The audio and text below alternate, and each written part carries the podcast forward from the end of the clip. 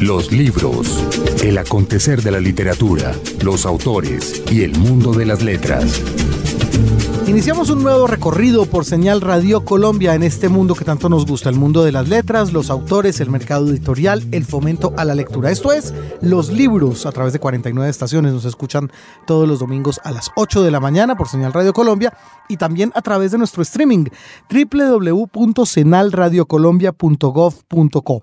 Y como siempre damos inicio a este programa con James González ahí al otro lado de la cabina. Cordial saludo mi querido James y Margarita Valencia. También como siempre, al lado mío, Margarita, hola. Buenos días, buenos días. Ay, Jaime Andrés Monsalve, quien les habla, estará con ustedes y con estos dos queridos personajes hablando entonces de libros. Hoy en un tercer capítulo que estamos dedicando, mire usted Margarita, esto no fue deliberado, fue casualidad en ah, realidad. pero digamos que sí fue deliberado para que parezca que somos organizadísimos. Bueno, fue deliberado en realidad.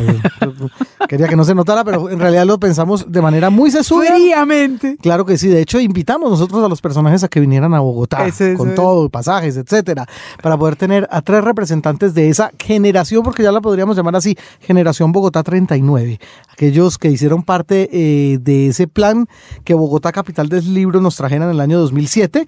Ya han pasado los 39 años, que era un requisito mm, claro, conciso de esa 39 actividad. en ese momento. Pero en ese momento lo máximo, el el límite de la edad era 39.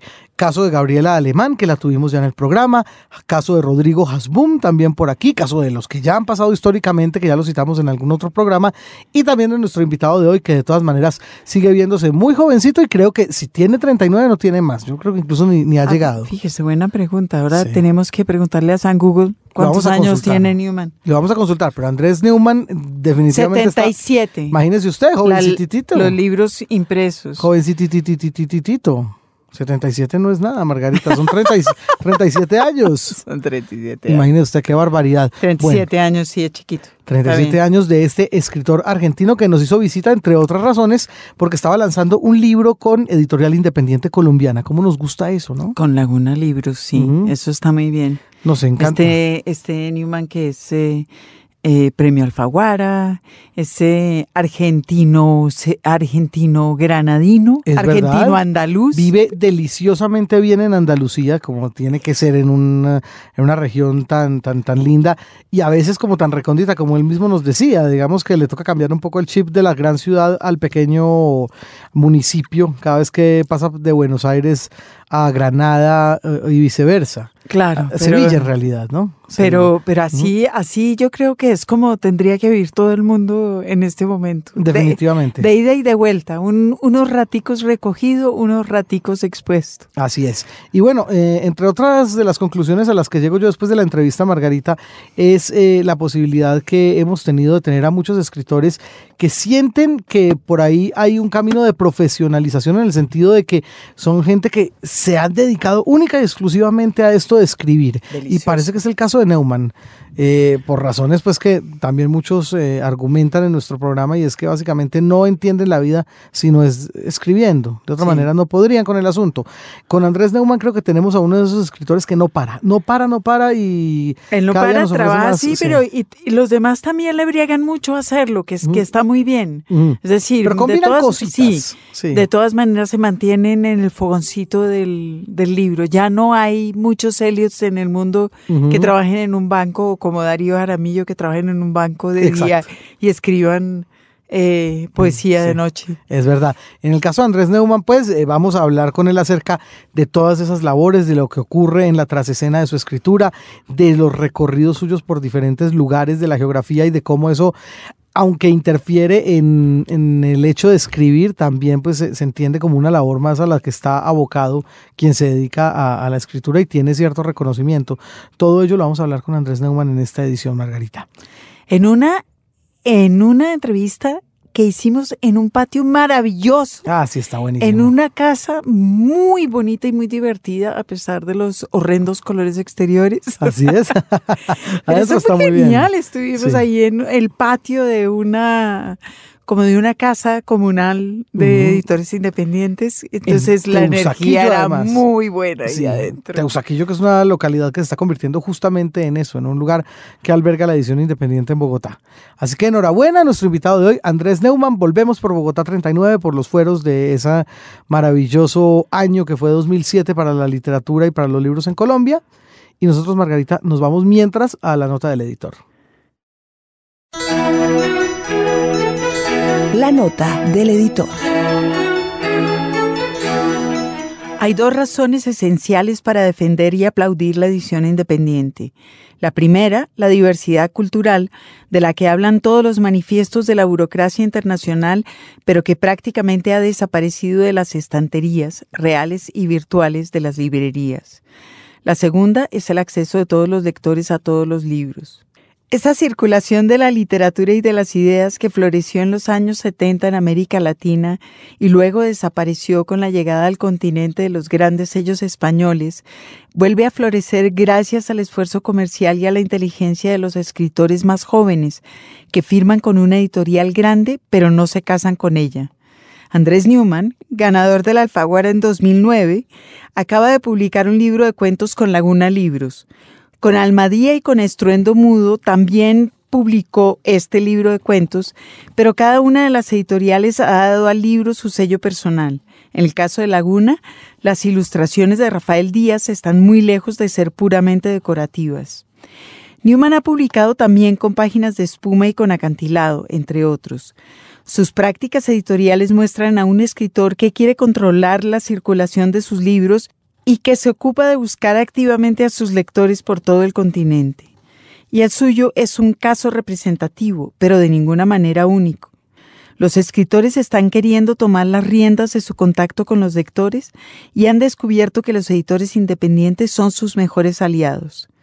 Cuando la discusión sobre las letras se da entre los interesados y no en oficinas asépticas de contadores analfabetos, aumentan las posibilidades de que todos ganemos con el cambio. Un libro, un autor.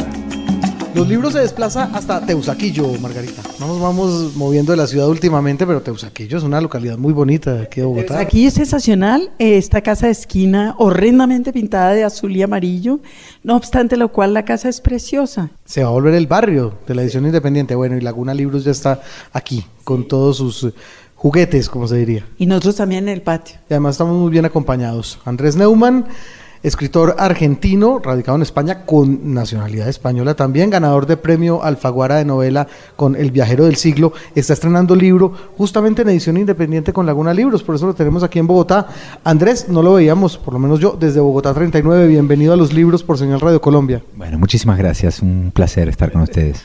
Estuvo por Medellín en la fiesta del libro, ahora está en Bogotá y acaba de lanzar con dibujos de Rafael Díaz El fin de la lectura, una incursión en el género del microrelato que a usted le gusta mucho. Sí, es una recopilación de cuentos breves y o brevísimos y creo que es un libro con dos autores en realidad, porque más que un libro ilustrado, el precioso objeto que ha producido Laguna Libros me parece que excede el concepto de ilustración y los dibujos de Rafael Díaz a quien como digo considero el coautor del libro, son casi ejercicios de interpretación, ejercicios de lectura o de comentario de los cuentos. No, no es que acompañen a los cuentos, sino que modifican o enriquecen su sentido. De hecho, les cuento que durante el proceso de intercambio de textos y de dibujos, eh, en el que la editorial hizo de intermediaria, en alguna ocasión modifiqué algún matiz de los textos después de haber visto la ilustración. Así que fue un verdadero intercambio, una verdadera conversación entre textos e imagen.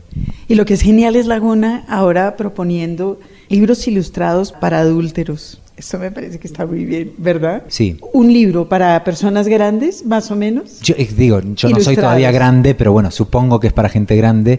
Eh, sí, en España está nórdica libros. Digamos, para decir eh, lo que definiría la, la literatura infantil, no es para niños. Sí, sí, la verdad es que la ilustración ha sido muy eh, simplificada, muy constreñida en el mundo editorial siempre remitiéndolo al mundo de los niños, pero lo cierto es que en tanto arte plástica se pueden hacer muchísimas cosas. Estabas mencionando editoriales españolas, recuerdo como mínimo Nórdica e Impedimenta, que han trabajado con ilustraciones de una muy fina perversión y, los de Rafael también son bastante perversos, algunos de ellos.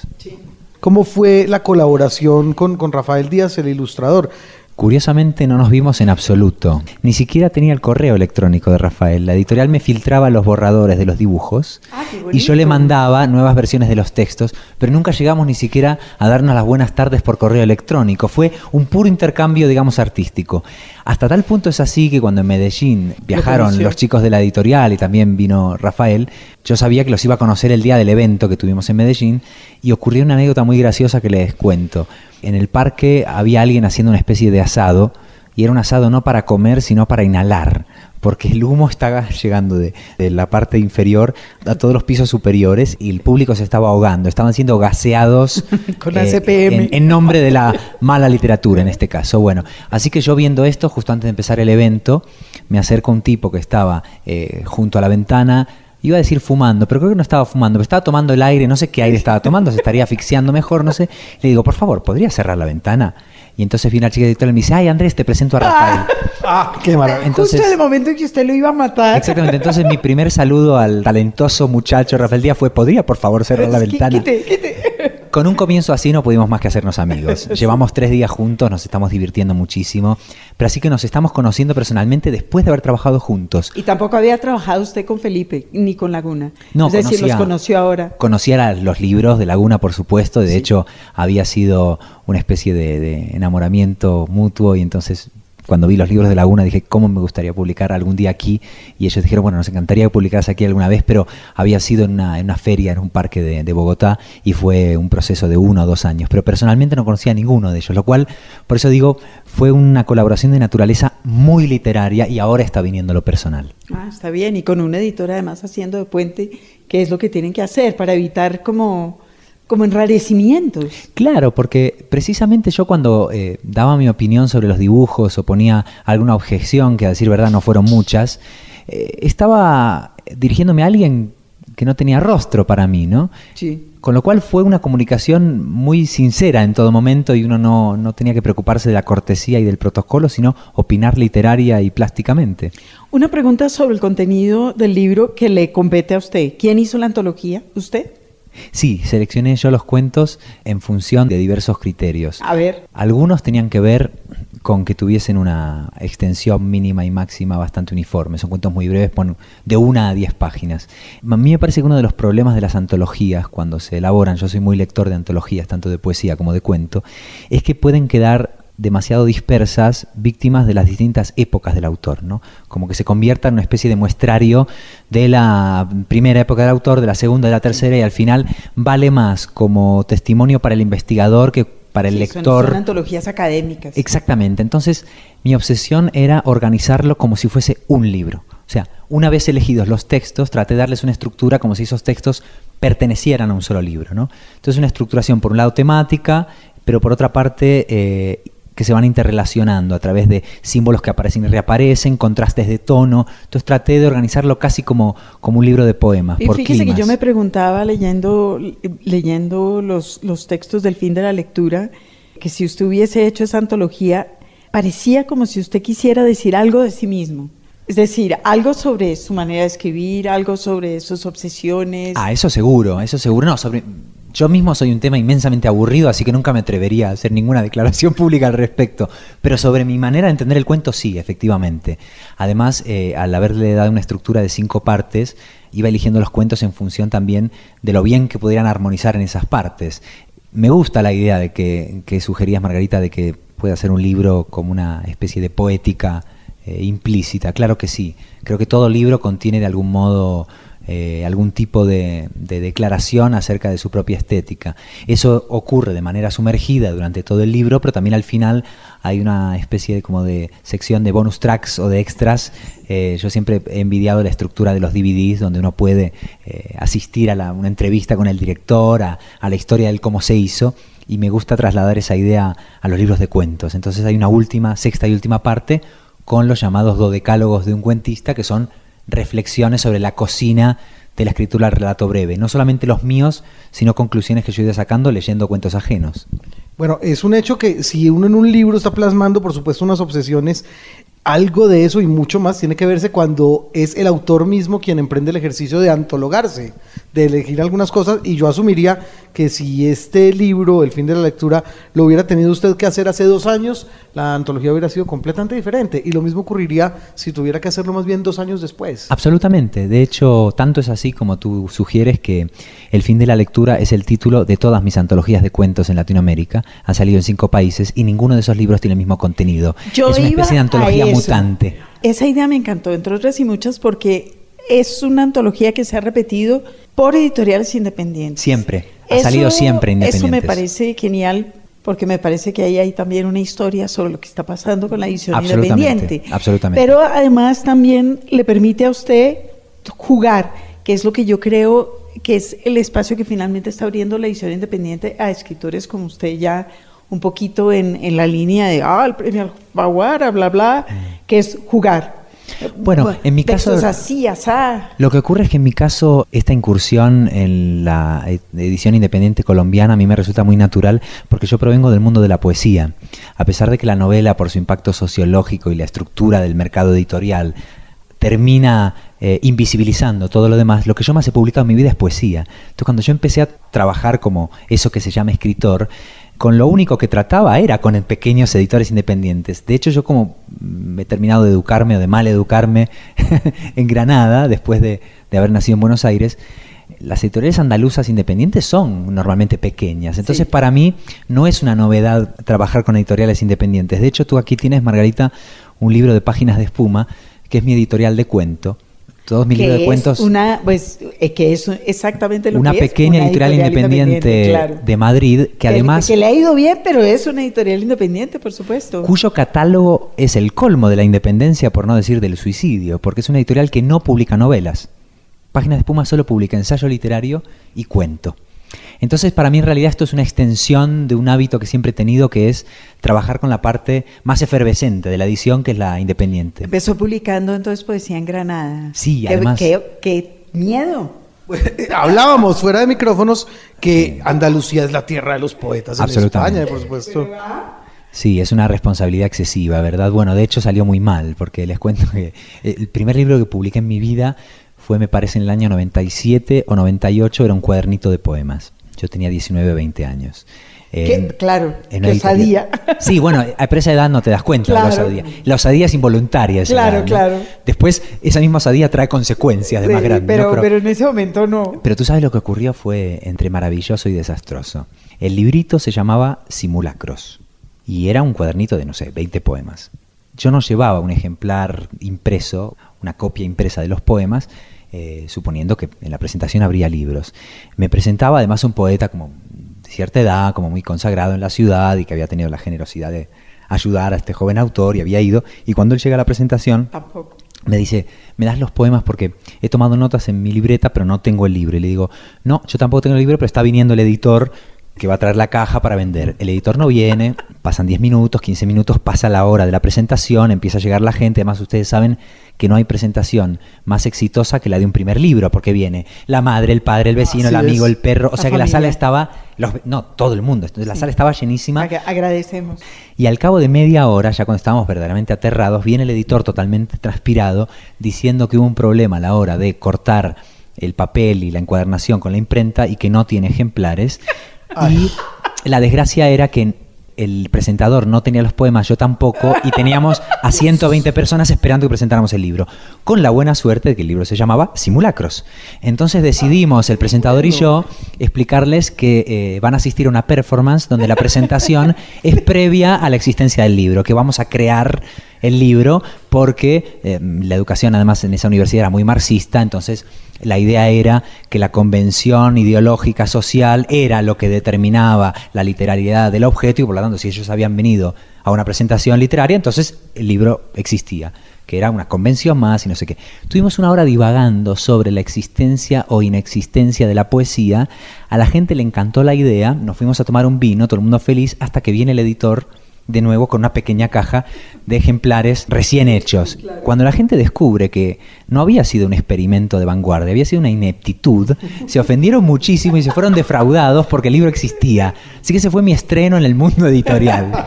¡Qué genial! Jovencísimo además en ese entonces. ¿Cu- ¿Cuántos años tenía? 20, 19 años más o 19 menos. sí, años, sí. Era- pero es una Estaba en la experiencia facultad. para, para repetir esa, la de hacer lanzamiento de un libro que no existe. Bueno, yo prefería que lo repitiera otro, ¿eh? Yo ya cumplí con la, con la vanguardia andaluza. Bueno, podemos, podemos ir, re- ir repitiendo. Sí. ¿Cómo hace usted para conservar ese acento tan cerradamente argentino y haber vivido en Andalucía? Que sí que tienen un acento marcado. Sí, hay truco en esto, porque en realidad no tengo un acento, tengo dos. O sea yo que va y viene. totalmente español en España. Date cuenta que yo hice la escuela en España. Esa es mi pregunta, es que es una barbaridad. Yo hice la primaria en Buenos Aires y la secundaria en Granada. De manera que rápidamente adquirí el acento. Además, a esa edad lo que, Claro. lo que quieres es pasar desapercibido y detestas que te miren, eres adolescente y te mueres de vergüenza. Y yo era como muy raro para el entorno y rápidamente me camaleonicé. Aprendió a hablar andaluz. Y, y de esto hace 24 años, ¿no? Eh, o sea, vivo en España, vivo con una española, mi madre murió en España. Yo siempre digo que, ¿cómo podría elegir entre el lugar donde nació mi madre y el lugar donde murió mi madre? Entre la cuna y la tumba de mi madre. Como resumen de lo implicado que estoy con los dos lugares. Entonces, cuando estoy ahí, no hablo así como les estoy hablando a ustedes. Es bilingüe. Soy, bí- soy, sí, soy bífido, soy bífido. Es, eso Bífido. De hecho, la gente que me conoce en un lado de lo- del mar, ¿no? Y después me ve en la otra orilla, se queda totalmente horrorizada, porque es como Jekyll y Mr. Hyde, ¿no? Dialectal. De hecho, eso tuvo, Margarita, unas ciertas consecuencias literarias, diría, porque en la escuela me di cuenta de que eh, se podía traducir del español al español. Es decir, que mi lengua materna era extranjera, o podía serlo. Es Claro, por supuesto. completamente. Y sí. eso, eso me hizo pensar como con cierta distancia en la lengua que estamos hablando y hasta el día de hoy no me he recuperado, como que creo que el idioma es raro.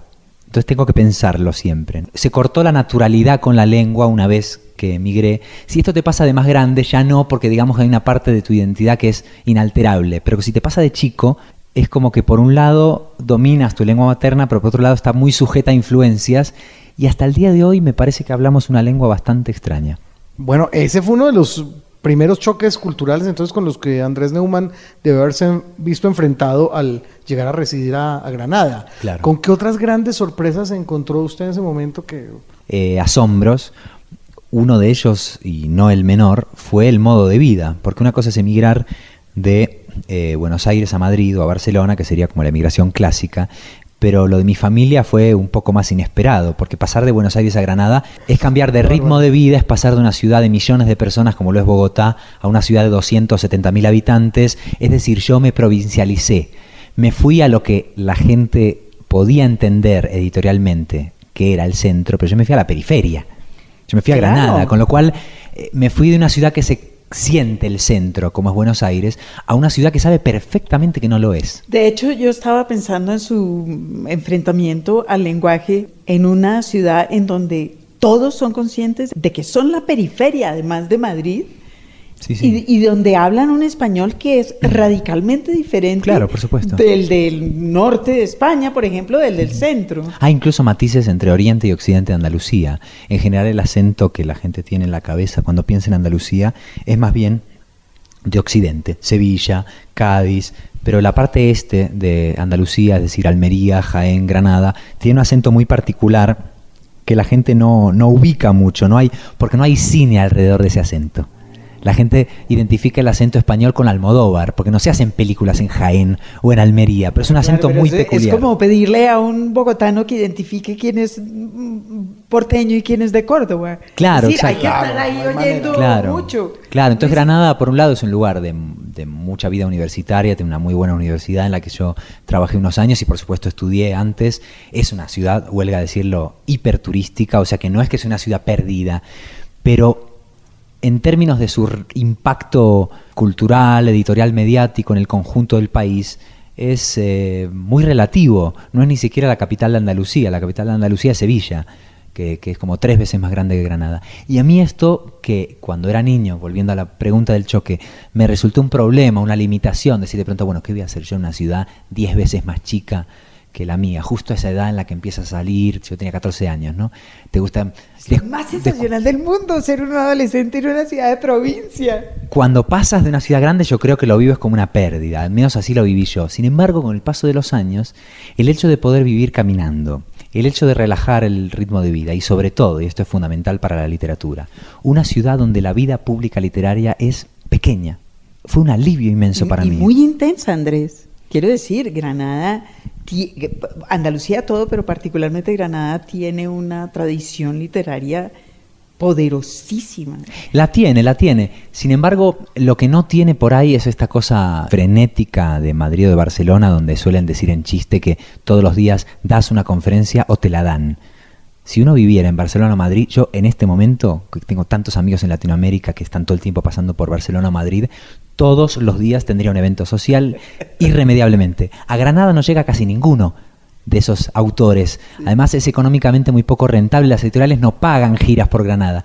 Entonces yo me escondo, no salgo de nada más que por mi barrio y estoy todo el día escribiendo, con lo cual paso la mitad del año viajando, haciendo toda esa vida, pública que es la que se ve, pero la otra mitad del año yo me vuelvo invisible gracias a que Granada me permite hacerlo así y escribir en la mayor de las paces. Que es a, a lo que voy, por supuesto que usted para ser una persona tan joven tiene una cantidad amasada de obra. Esto sí riñe con la escritura. Este tipo, esta actividad, esta, o por lo menos con su escritura. Hay otra gente que escribe de otras maneras. No, sí, sí claro que riñe. La vida pública, por supuesto que riñe. De hecho, eh, eh, hay un síndrome muy extendido que me da pánico, que es el escritor que no escribe. No porque defienda una teoría Bartleby y tenga unas ideas complejas acerca del silencio y la elipsis. Es porque, no, y además lo que es peor, no parece preocuparles. Yo he comprobado que la mayoría de escritores no les gusta escribir. Quizás les gustó en algún momento de sus vidas, pero yo el problema que tengo es que necesito escribir. O sea, es una cuestión de supervivencia. Entonces yo me siento fatal cuando estoy hablando de los libros que he escrito y estoy desatendiendo el que quiero escribir. Siento que estoy traicionando algo muy primario, ¿no? Entonces digamos que me recupero de esa sensación de culpa cuando regreso a Granada. ¿Cuándo supo que la necesidad de escribir era perentoria? muy pronto. Lo que nunca supe o imaginé en ese momento es si iba a publicar un libro o no, si iba a tener un lector o ninguno, eso por supuesto vino mucho después, pero que iba a escribir, al menos secretamente, en mi casa, lo tuve claro pronto porque la sensación de placer y de epifanía era tan intensa cuando lo hacía que ya tenía claro que es como cuando uno descubre, digamos, el sexo, uno intuye que no va a dejar de hacerlo, ¿no? Entonces fue como... en todo caso. Claro, bueno, en este caso, pues el sexo con uno mismo, digamos, es el único que depende de uno. Entonces uno, digamos que descubre una fuente de placer que le va a costar abandonar, ¿no? Y esto fue a los 9 o 10 años. Yo escribía a mano y después pasaba con un dedito en un Olivetti que heredé de mi abuelo.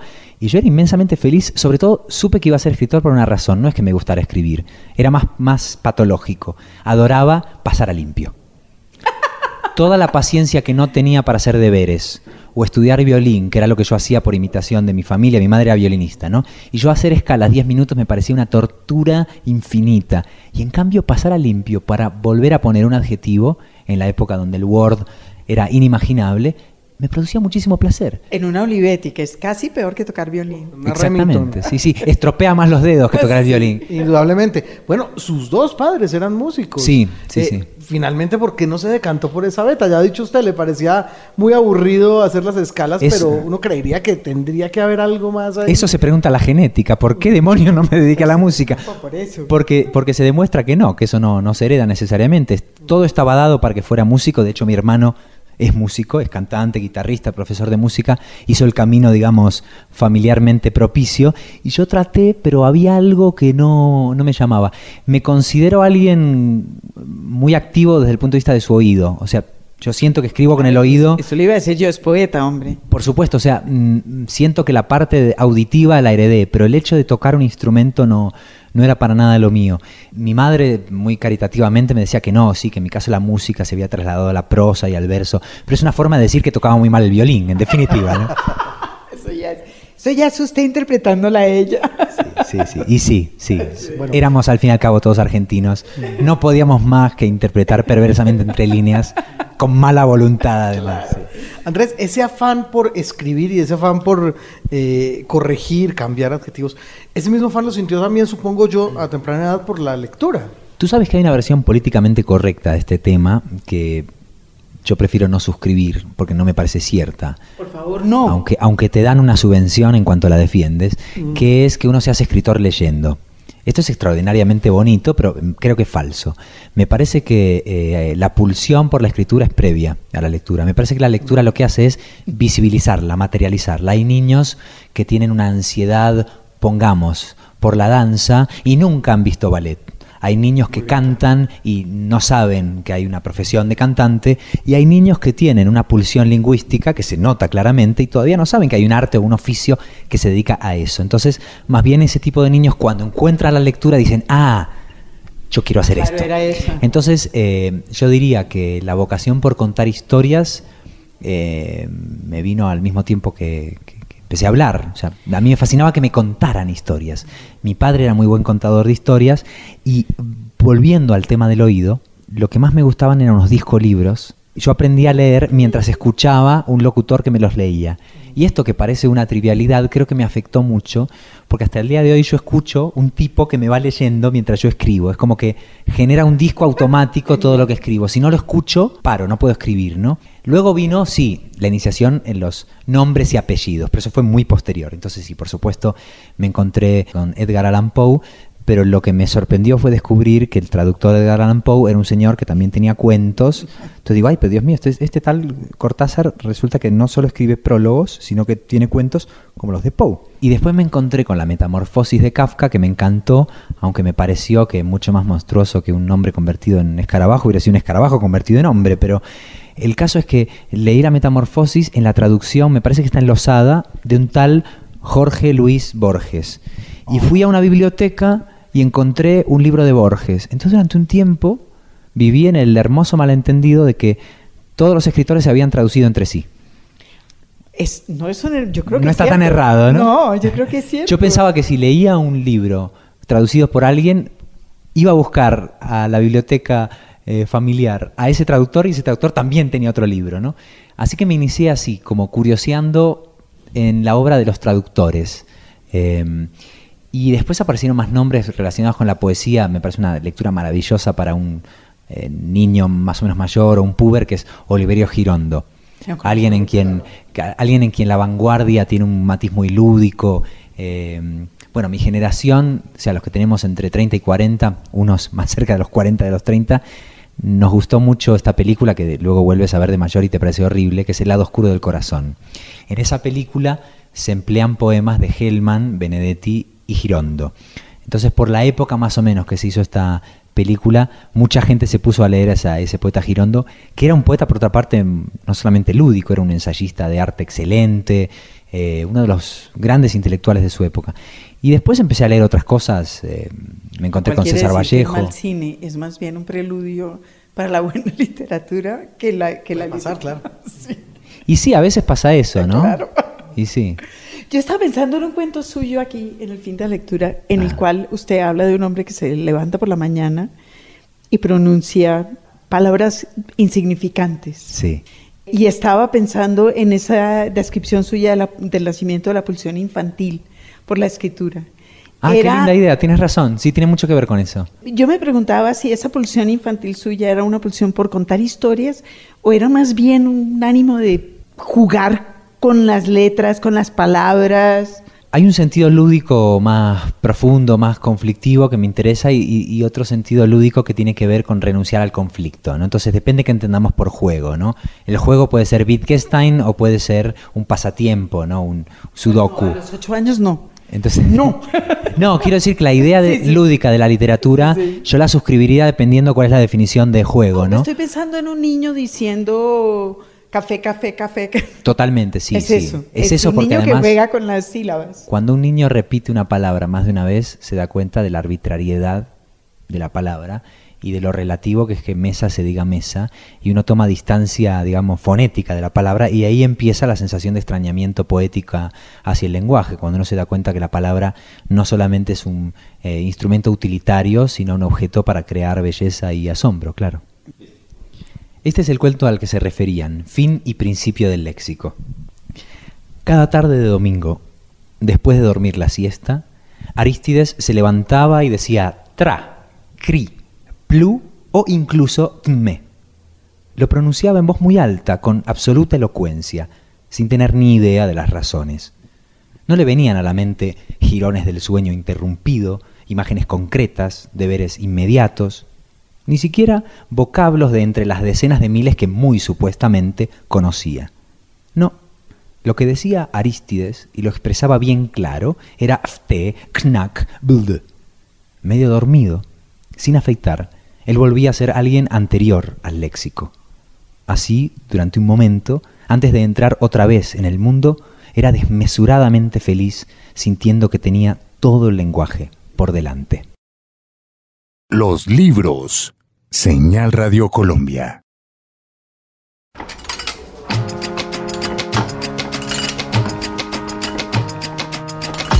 Así anda el mundo editorial. Dejamos que pasaran un par de semanas, Margarita, unos días, para remozar todas las informaciones respecto del nuevo Nobel de Literatura. Además, para que no fuera tan gloriosa y sensacional la humillación, ay, me- Teníamos que eh, toma- retomar algo de información. Sí, sí. sí, sí, algo de información para saber de quién hablamos cuando hablamos de Patrick Modiano o Modiano, como supongo que se dirá entonces en francés. ¿De quién hablamos cuando hablamos de amor? Eh, Así es. Claro, porque es que después de esas eh, de, de esas pronósticos que dimos sobre el Nobel, nos tocó de todas maneras esperar a que pasara un, un ratico. ¿Qué va a pasar con Philip Roth, Margarita? Yo. de Philip verdad. Roth, que vaya uno a saber. Mm, Pero cada mm. vez están más, cada vez están, bueno, más politizados los premios Nobel. Sí, bueno, pues me quedaré esperando un O sea que Roth. más. mm. Y Sí. la cuota judía se la dieron a Modiano, Ajá. que es eh, de familia judía. Ah, muy bien. Eh, dicen los que lo han leído que no somos nosotros y por eso preparamos esa. Es que es una humillación detrás de otra. Esto no, esto no se aguanta, Pero que no se note, que no se note. Que es como Proust. Bueno, Ah, uy. o sea que Es como Proust, francés. es como Proust y Fra- Francés, eh, o O sea, sea, es sí. como Proust y Pero- como y como Proust. Ah, exactamente, por partida doble. Pero como no lo hemos leído ni usted ni yo, y está claro que no vamos a tener tiempo en el corto plazo de hacerlo, No, difícilmente. entonces lo que hicimos fue conseguir un artículo de un eh, periodista de Le Monde que se Ujú. llama Denise Cosnard, que por esas glorias y azares de la vida había escrito, un par de años antes publicó un libro que se llamaba En la piel de Patrick Modiano. Ah, muy bien. Entonces sabe todo sobre Modiano. Perfecto. A pesar de que es periodista económico. Ah, ¿sí? Eso es genial. Eso bueno, Bueno. entonces él nos hizo un favor a todos y nosotros vamos a usar ese favor para nuestros oyentes. Imagínese usted. Que es o sea hacer que- la lista de los cinco libros de Modiano que hay que leer. que conste entonces que nosotros estamos reproduciendo, no significa que sea nuestra opinión. No, no, pues no, no tenemos No opinión tenemos porque opinión. somos unas bestias ignorantes que no hemos leído a. Modiano. Si no hay derechos, no hay derechos. Yo no, sé cómo nos siguen escuchando ustedes. Entonces vamos a, a aprovechar que el señor Cosnard hizo la tarea muy juiciosa y les vamos a contar porque no tienen que padecer nuestros oyentes con nuestra desidia. Muy bien, Margarita. Entonces usted dirá, bueno, no, también, sabe que estamos esperando, Margarita, que llegaran ediciones en español. Es que, pues, cuando dieron el Nobel, estaba difícil encontrarlo en librerías, etcétera. Estábamos esperando que hicieran la importación y como ya llegaron, entonces ya podemos Era, eh, recomendar. claro, era eso. también. Claro que sí. Bueno, en español lo publica Herralde, hay que decirlo que es que Ah, está qué muy bien. bien, y Sí. eso le da un pequeño gusto que este hombre que ya va de salidita Imagínese, esté no- saliendo un con tanta en su- gloria. uy, sí, pero tremendo, un Nobel en su fondo. Sí. Maravilloso. Una de las cosas que ha comentado todo el mundo en relación con Modiano es que prácticamente no circula en inglés, cosa que es verdad. Yo estuve por ahí Hasta escarbando y hay un par de libros o tres, no mucho más. Y tampoco está todo en español. Claro. Eh, los libros no, no están en Amazon y no se pueden descargar de Amazon, pero están en un sitio francés de libros electrónicos. Perfecto. Y de ahí se pueden descargar, pero yo ya en ese momento me, me aburrí porque había que llenar tantos formularios Sí, que está, volví a los brazos de anagrama. Mm. Em, y bueno, yo creo que ya deben estar como locos imprimiéndolo para venderlo por todo el mundo Seguramente. en los libritos amarillos. Eh, entonces, dice nuestro señor Cosnar, si uno fuese a leer solamente un libro de Modiano, solo uno, que pues, siempre es una cosa que es un buen plan, hay que leer uno que se llama Dora Bruder. Muy bien. Es un libro del 97 eh, y es un libro que habla como de la búsqueda del escritor de una niña, de una niña judía eh, perdida en durante la dice noche de la ocupación. Ah, muy bien. Eh, parece que la obra de Modiano todo el tiempo gira en torno. De la primero, tiene que ver con eso, con la ocupación, tiene que ver con em, como las búsquedas y los y, esas maneras de rehacer historias familiares, etcétera, etcétera. Entonces, este, el número uno. Si no quiere leer nada más, este hay que leer. Listo, hasta ahí. Ya estará en la librería. Y si no lo quiere leer, ya sabe de qué va, así que puede comentar muy alegremente. Dora Bruder, ya lo saben ustedes. Dora Bruder. El siguiente es uno que se llama La calle de las tiendas oscuras. Es del 78. Fue el premio Goncourt. Sí. O sea. Eh, Uno de tantos galardones que ha obtenido sí, Patrick Modiano. Y es. Em, bueno, es un libro que además pasa en, Roma. Eso lo hace un libro excepcional. Eh, el siguiente libro, el tercero, se llama Libreta de Familia. Es del 77 y es una serie de textos eh, más o menos autobiográficos, dice nuestro periodista. Eh, más o menos relacionados por un personaje que se llama Modiano y que trata de armar ahí eh, una historia Muy bien. de autoficción. El siguiente se llama Remise de Peine, que es como cuando le perdonan a uno unos años de cárcel. ¿Cómo se llama eso? Con, rebaja de pena. rebaja de pena. Entonces, eh, ese se llama, y el último se llama Un Pedigrí y es del 2005. un pedigrí, interesante. pedigrí. Y hay un sexto libro que dice este hombre que mm, lo, lo, echa de ñapa y que a mí me pareció el más interesante, junto con el primero que habrá que leer, que se llama Catherine Certitude, del 88, y es un libro para niños. Ah, qué lindo. Ilustrado por Sempe. Bueno, pues habrá que verlo entonces. Sí. Habrá que verlo y hay que entonces acercarse a la librería. No lo hicimos antes porque yo sé que usted tampoco había encontrado nada en la librería de su de, su barrio o de, su ciudad, pero ahora sí, seguramente ya se va a encontrar con algunas ediciones más de... Ahora ya, ya empezarán a circular sin ninguna duda. Seguro que sí. Un libro, un autor. Hablamos de cómo la vida pública sí interfiere en la eh, y no solamente interfiere en la escritura, sino que también interfiere, y es lo que usted da a entender ahí, en la lectura. Claro, sí. Y de hecho, eh, está, es un poco una versión contemporánea, me pareció a mí ese episodio de Verte Trepar, ¿sabe? Con los gestos de, de tocar, pero sin, sin genuinamente hacer nada. Y me pregunto yo si es un poco lo que usted siente a veces en estas giras promocionales. Bueno, como mínimo es una especie de peligro ante el que uno está alerta, ¿no? La disminución de su actividad genuinamente literaria por estar ejerciendo otro tipo de actividad literaria. ¿no? Pero en todo caso, cada autor es responsable de eso y cómo balancee, cómo equilibre los dos ámbitos, digamos, el, bajo techo y el público, en todo caso, es, cuestión de cada uno. No, es no, se trata de echarle la culpa a nadie. que eso es una actividad literaria? Esa era eh, realmente la pregunta. Reunirse con sus colegas escritores, discutir con ellos, ah, hablar con el público. Pues es una actividad literaria, pero que puede tender a fagocitar la principal, que es en teoría motivo de esa segunda actividad literaria. ¿no? Creo, en definitiva, que la soledad, tanto para el lector como para el escritor, es una materia prima eh, que conviene proteger. ¿no? Una soledad, como decía Juan Ramón Jiménez, una soledad sonora.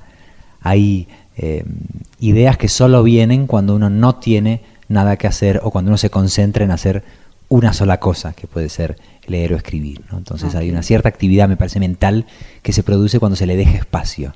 Y ese espacio es una lucha diaria, no, no proviene de cuánto tiempo del llamado ocio tiene uno en cada su vida, sino que es como una trinchera, uno tiene que defender con uñas y dientes ese pequeño espacio diario. Hay un poeta español que se llama Carlos Pardo que tiene un, un verso alejandrino que me parece ejemplar sobre esto. Dice, preguntando, ¿cómo recuperar mi tiempo y malgastarlo? Bien, la defensa de la soledad. Y otra pregunta antes de que lea ese cuento. Usted habla de la defensa de la soledad, que yo creo que no solo para los escritores, para todo el mundo. Ah, no, por supuesto. creo que hay que defenderla, pero a golpes. Así es. Eh, pero yo me pregunto si esa segunda actividad literaria genera eh, otro tipo de creación. Sí, es decir, ¿qué, pasa ahí? ¿Qué pasa ahí con la cabeza, con, con pertenecer a una generación, con discutir, eh, con, con unos lectores tan ahí, que no estaban tan ahí? y hablaremos después de ese otro cuento, que no estaban tan ahí antes, pero ahora están ahí pidiéndole cuentas todo el tiempo. No, tienes toda la razón. De hecho, muchas veces surgen proyectos literarios muy hermosos eh, con esos encuentros. Bueno, digo, anoche, eh, lanzando el libro en el gimnasio moderno, se acercó una gente con un proyecto fantástico que consiste en publicar trípticos con poemas para las salas de espera de los hospitales. Yo que he pasado un cierto tiempo en salas de espera de hospitales, eh, inmediatamente empaticé con el proyecto y prometí darles un poema, digo, es un mínimo ejemplo de un, de un proyecto en el que no me, hubiera no me hubiera visto implicado de no estar haciendo esa otra actividad pública. Pero desde eso, que es un pequeño ejemplo, a libros enteros que se te ocurren con amigos o con editores o con traductores que uno encuentra. Eh, y también se puede escribir viajando, no una novela. Yo tengo un blog y más de una vez eh, he escrito entradas motivadas por lo que me ocurría eh, viajando. O sea, son textos escritos no a pesar, sino gracias a que uno viaja. como otras formas de escritura. Absolutamente. Y de hecho, una vez, durante la gira del premio Alfaguara, porque a mí lo que más me preocupaba era no leer y escribir durante esa gira, eh, me aterraba ese, ese estado, escribí un libro entero sobre la gira que se llama Cómo viajar sin ver. Latinoamérica en tránsito, donde el proyecto consistía, lo publicó Alfaguara al año siguiente de la novela, eh, consistía el proyecto en comparar política, eh, ideológica y literariamente esos espacios llamados no lugares, que en teoría son todos iguales, aeropuertos, hoteles, taxis, más esos lugares em, hermosamente diversos que son las librerías. Entonces una comparación de, calles, librerías, aeropuertos, hoteles y taxis de todas las capitales latinoamericanas por las que yo iba pasando.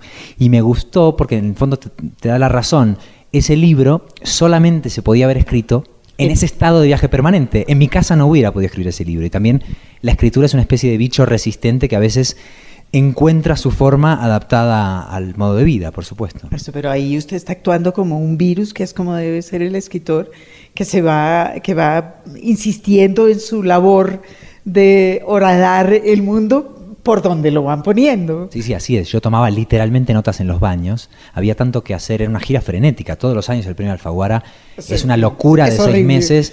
Eh, no lo digo, digo, detesto quejarme por eso porque todos nos sentimos cuando hemos ganado el premio afortunados y muy privilegiados por eso, o sea que queja cero pero objetivamente no, tenías. Aquí, no, no, pero sería. somos además expertos. no, pero sería, sería una frivolidad por mi parte porque dan ganas de decir, bueno, devuelve el premio entonces. No, no, para nada. Pero digo que tenías muy poco tiempo, eso sí, es objetivamente así. Entonces lo que yo hacía era encerrarme en el baño con una libretita y tomar notas de lo que acababa de escuchar. Y la editorial creía que yo tenía severos problemas gástricos, porque me pasé la gira levantándome en los restaurantes para encerrarme en el baño. Perdón y decían, este hombre es digestivo, sexualmente muy activo, ¿no? Y lo que hacía era tomar notas. Qué maravilla, ¿no? Es hacer limonada cuando uno le caen limones. Sí, bueno, tomar notas en un baño. Sí, sí, o sea que mi recuerdo de la gira soy yo, digamos, tirando de la puerta, venir de la brida y tomando notas en una libreta. Ese es como mi recuerdo más glamuroso. Sí, está, muy bien. Qué maravilla. ahora sí le vamos a pedir que ah, lea el fin de la lectura. A ver qué tal sale. Nunca en mi vida he leído este cuento en voz alta, así que esto es literalmente un estreno. Bueno, y tenemos la exclusiva en los libros. Este es como, como tú has sugerido, al principio es como un cuento muy malévolo acerca de eh, la contradicción entre la difusión de la lectura que muchas veces hacemos los autores, más o menos voluntariamente, y la realidad del poco tiempo que le va quedando ese difusor de la lectura para ejercer esa actividad que promociona. Y es como una especie de distopía malvada de esa situación. El fin de la lectura. Lo saben, sentenció Vilches.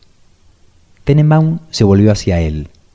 Se lo encontró mirando por la ventana del despacho, o quizá contemplando el cristal mismo, sus manchas de lluvias pasadas, los microscópicos arañazos que, observados desde muy cerca, parecían los de un vehículo accidentado. Este símil complació a Tenenbaum, que experimentó un moderado acceso de vanidad poética. Mientras tanto, Rinaldi los ignoraba a ambos, absorto en ese sofisticado teléfono que invariablemente lo reclamaba cuando debía compartir espacio con otros autores. Lo saben, lo saben, suspiraba Vilches. Tenenbaum se puso en pie, extendió un brazo en busca de un hombro de Vilches, que no pareció asimilar este gesto afectuoso o bien lo interpretó como algo muy distinto del afecto. Ambas opciones estaban justificadas. Tenenbaum no apreciaba a Vilches, como en verdad no apreciaba a ningún escritor de su generación que no fuese él mismo. Y sin embargo, había empezado a respetarlo o cuando menos a envidiarlo, lo cual en alguien secretamente inseguro como él venía a ser casi idéntico. A punto ya de que diera comienzo aquella mesa redonda sobre la importancia de la lectura en nuestros días, Tenenbaum pensó que la proverbial altivez de Vilches, quien jamás se había permitido una duda ni un elogio frente a él, probablemente tenía la misma causa que sus propias mezquindades. Esta hipótesis lo colmó de un alivio cercano al llanto. Cuando Vilches repitió, como volviendo en sí, como sobreviviendo al accidente del cristal que había contemplado, ellos ya lo saben, estoy seguro de que ya lo saben. Rinaldi levantó al fin la vista de su teléfono. ¿Pero a qué te refieres? preguntó. Vilches declinó responderle con una sonrisa irónica. Rinaldi y Vilches nunca se habían llevado bien, o mejor dicho, siempre habían fingido no llevarse mal. Tenenbaum comparó sus expresiones yendo de una a otra intentando trazar una diagonal. En su opinión, la rivalidad entre Rinaldi y Vilches se basaba en un grave malentendido, el de que ambos luchaban por lo mismo nada más lejos. Vilches aspiraba a cierto prestigio excluyente, a una suerte de liderazgo moral a largo plazo. Rinaldi, en cambio, deseaba con furor, pero también con humor, que era algo que solía faltarles a sus colegas, una aceptación lo más rápida posible. Uno ansiaba, por así decirlo, ganar la lotería. El otro esperaba a que todos sus colegas la perdiesen para ser recordado como el único que no se había rebajado a apostar. Rinaldi seguía sin saber a qué se refería Vilches, Tenenbaum hubiera preferido no saberlo, pero acababa de averiguarlo. Retiró poco a poco su brazo, que había permanecido sobre el hombro manso de Vilches, y lo miró a los ojos. Lo miró con una atención física que nunca antes le había prestado a un colega, deteniéndose en las rayas irregulares de su frente, en la pigmentación de sus mejillas, en sus patas de gallo, en los pelos de sus fosas nasales, que vibraban como si ocultasen un ventilador interno. Este ocurrente símil complació sobremanera a Tenenbaum, que estuvo a punto de olvidar lo que se disponía a decir. Tras unos instantes de distracción poética, recuperó el hilo y la mirada de Vilches para preguntarle sin más rodeos, ¿Pero tú, hace cuánto que no lees? Vilches apenas pudo resoplar, negar con la cabeza y encogerse de hombros. A Tenenbaum le pareció que, al otro extremo del despacho, Rinaldi sonreía como el ladrón que confirma que la policía también roba. Este símil no le produjo la menor satisfacción. Tres breves golpes sonaron en la puerta del despacho donde esperaban los escritores. De inmediato asomó la cabeza hiperbólica del poeta y traductor Piotr Cherny, organizador del ciclo de fomento de la lectura y encargado de moderar la mesa. ¿Preparados, caballeros? preguntó en un tono que a Rinaldi, que tendía a desconfiar de la cortesía ajena, le pareció más bien burlón. Con los ojos desorbitados, Vilches le susurró al oído a Tenenbaum. Tenemos que salir y reconocerlo de una vez ahí, delante de todos. Caballeros, canturrió el, el moderador, cuando ustedes quieran. El público está deseando escucharlos, hay bastante gente. Mejor empiezo yo, ¿no, Vilches? dijo Rinaldi, apagando su teléfono. Los libros. Señal Radio Colombia. Un libro, un autor. Seguimos aquí en los libros por Señal Radio Colombia con nuestro invitado de hoy, Andrés Neumann. Margarita, usted tiene una pregunta que hacer respecto de la lectura que acaba de hacer Andrés. Arajo. No, estaba pensando en usted y sus colegas. Usted y los grupos de escritores, de, lo que sea. Eh, estaba pensando en la descripción que hay en el fin de la lectura, que es, que es cruel. Es antropológica. Sí. Y, Pero me incluye. Sí. Y estaba pensando también en el otro cuento, el del, el del académico que queda viudo, que, que, que también tiene una, una relación, diría usted, antropológica Mm. con sus colegas, Sí. eh, de, de, digamos, odio, resentimiento, Mm. eh, espanto. Sí, ese Eh, cuento tiene una de las mejores ilustraciones del libro, si me y- permites el y- paréntesis. Eh, Sí, es, el- es un tipo, Otra gran ilustración que hay que poner en Twitter. Sí, es que me parece que el trabajo de Rafael Díaz Sí, merece ser subrayado. Eh, este personaje que tú estabas mencionando, ahora, ahora Yo, te- yo tengo algo con- puro. continuamos comentándolo. Este académico dice preferir los fósforos a los encendedores, ¿no? Porque le gusta ver el trabajo de la llama, digamos. Y al mismo tiempo, como ha perdido a quien amaba, considera que ya no puede odiar, como si fuese un mecanismo de equilibrio. Si ya no tiene amor, no tiene la energía, digamos, la libido para odiar, entonces convoca a sus cuatro peores enemigos para decirles que dimite, que, que sí, que los, que los odia, que les ha deseado lo peor y que está seguro de que él también es igual de odiado, pero que ya no tiene más ganas porque no puede, no tiene fuerza para odiar. Y entonces eh, Rafael Díaz, el experimento sale muy mal, por supuesto, y Rafael Díaz lo que ha hecho es dibujar cuatro fósforos con cuatro caritas que se están, que están ardiendo, ¿no? Ardiendo en algún tipo de pasión. Entonces me parece como un- una síntesis así metafórica muy buena del, del cuento. Pues, a mí lo que más me divirtió del cuento era la relación, era la explicación, es la explicación de este académico de, de cómo son sus relaciones de, de detestación con sus, con sus colegas. Pensé, ah, este hombre conoce muy bien el mundo académico. Sacó- Tam- también que huí de él. Ah, sí.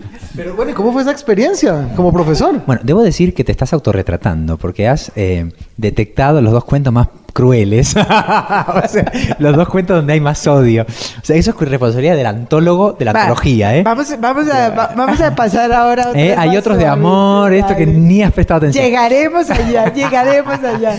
No, sí, lo cierto es que estuve en la universidad unos años de profesor y, y me pareció una fuente de, de observación de nuestras miserias, insisto, cuando uno eh, narra, digamos, la mezquindad, uno tiene que partir de la identificación con la mezquindad, ¿no? O sea, es una cuestión completamente horizontal. Me parece un modo de autoconocimiento observar la miseria ajena porque siempre es mucho más parecida a la propia de lo que uno quisiera. Sí. Y bueno, me sirvió para acumular material. Creo que ese cuento no es solo sobre el mundo académico, que también, sino más bien sobre el duelo. ¿no? Es decir, ¿qué, qué pasa con nuestras emociones extremas cuando uno pierde el, el- el centro emocional, el amoroso, ya sea por una muerte, como es el caso, o por una separación? O sea, ¿qué le ocurre al resto de tus pasiones cuando la central eh, se apaga? ¿no? Con un marco o con un escenario efectivamente universitario, ¿no? Yo no quería seguir por ahí, pero voy a seguir por ahí. Hablar solos. Es exactamente eso. Sí, es una novela sobre el duelo. Lo que usted quiere des- de- descubrir ahí. Sí. ¿Qué le pasa a la gente enfrentada, sobre todo más que el duelo, a la, a la anticipación del duelo? Exactamente. Es que eso es lo tremendo del duelo, que te roba el presente, no solo el futuro. Cuando uno cuida a, a un ser querido enfermo, uno está llorándolo mucho antes de que se vaya. Y además está la duda eterna de si esa anticipación te salva la vida porque te va preparando o lo que hace es jodértela del todo porque el poco tiempo que te queda con otra persona te lo está robando esa anticipación. Entonces uno se siente culpable de anticiparse, al mismo tiempo intuye que no hay más remedio que anticiparse. Y todos estos conflictos que nadie es capaz de resolver y mucho menos de hacerlos sin verbalizarlos, de ahí la importancia de, de escribirlos, dificulta mucho el duelo del después, la parte visible del duelo. ¿no? A mí me pareció sensacional que usted se echara toda una novela, y, y digo toda una novela con muchas páginas, sobre no hablar. Exacto.